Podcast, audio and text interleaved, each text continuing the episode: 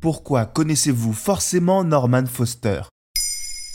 Merci d'avoir posé la question. Ce n'est pas un acteur, ce n'est pas un réalisateur, ce n'est pas un peintre, ce n'est pas un musicien, mais c'est bien un artiste dans son domaine. À moins d'être très calé en architecture, il est fort probable que le nom de Norman Foster ne vous évoque pas grand-chose, voire rien du tout. Pourtant, vous connaissez ses œuvres. Le viaduc de Millau ou la rénovation du stade de Wembley par exemple, c'est lui. Le Centre Pompidou de Paris lui consacre d'ailleurs une exposition du 10 mai au 7 août 2023, puisqu'il est l'un des principaux représentants contemporains de l'architecture high-tech. C'est quoi l'architecture high-tech? L'architecture high-tech, appelée aussi techno-architecture, émerge dans les années 70. À cette époque, les avancées scientifiques et technologiques inspirent la société. Ce qui était auparavant le privilège des militaires ou de la conquête spatiale des années 60 fait désormais partie du quotidien.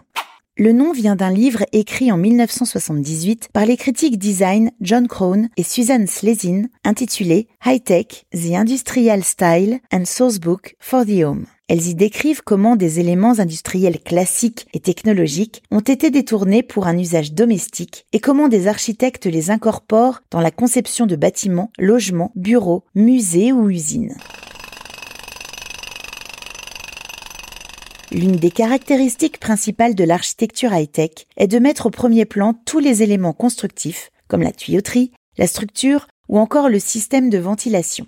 Rationnel et radical, c'est le dernier style majeur du XXe siècle dont les néo-bâtiments sont admirés autant que critiqués. Les figures les plus connues de cette période sont par exemple Renzo Piano et Richard Rogers, à qui l'on doit entre autres le Centre Pompidou de Paris, le Shard ou le Dôme du Millénaire de Londres. Et cette autre personnalité qui nous intéresse aujourd'hui, Norman Foster. Et quelles sont les réalisations les plus célèbres de Norman Foster? Architecte anglais né en 1935 à Manchester, Norman Foster a conçu de nombreux bâtiments en Angleterre. En 1982, il signe avec le dépôt central de Renault à Swindon l'un des bâtiments les plus expressifs de l'architecture high-tech, avec ses poutres métalliques jaunes apparentes. En 1985, il modernise le siège de la BBC à Londres. Dans les années 2000, les plus prolifiques, il imagine aussi à Londres la cour intérieure du British Museum, le Millennium Bridge ou encore l'hôtel de ville. Intervenant partout dans le monde, il crée le métro de Bilbao en 1995, le palais du Reichstag à Berlin en 1999, l'aéroport international de Pékin en 2008 pour les Jeux Olympiques, la rénovation du stade du Camp Nou à Barcelone en 2011 ou l'Apple Park, siège social d'Apple à Cupertino aux États-Unis en 2017. Des quatre coins du globe, vous pouvez revenir avec une réalisation de Norman Foster parmi vos photos de vacances. Et on peut voir des réalisations de Norman Foster en France?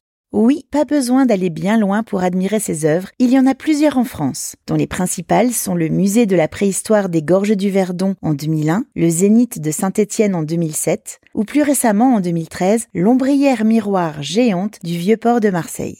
Mais sa réalisation la plus impressionnante en France est certainement le viaduc de Millau, inauguré en 2004. Franchissant la vallée du Tarn, l'ouvrage possède les plus hauts pylônes du monde et a nécessité pas moins de 13 années d'études.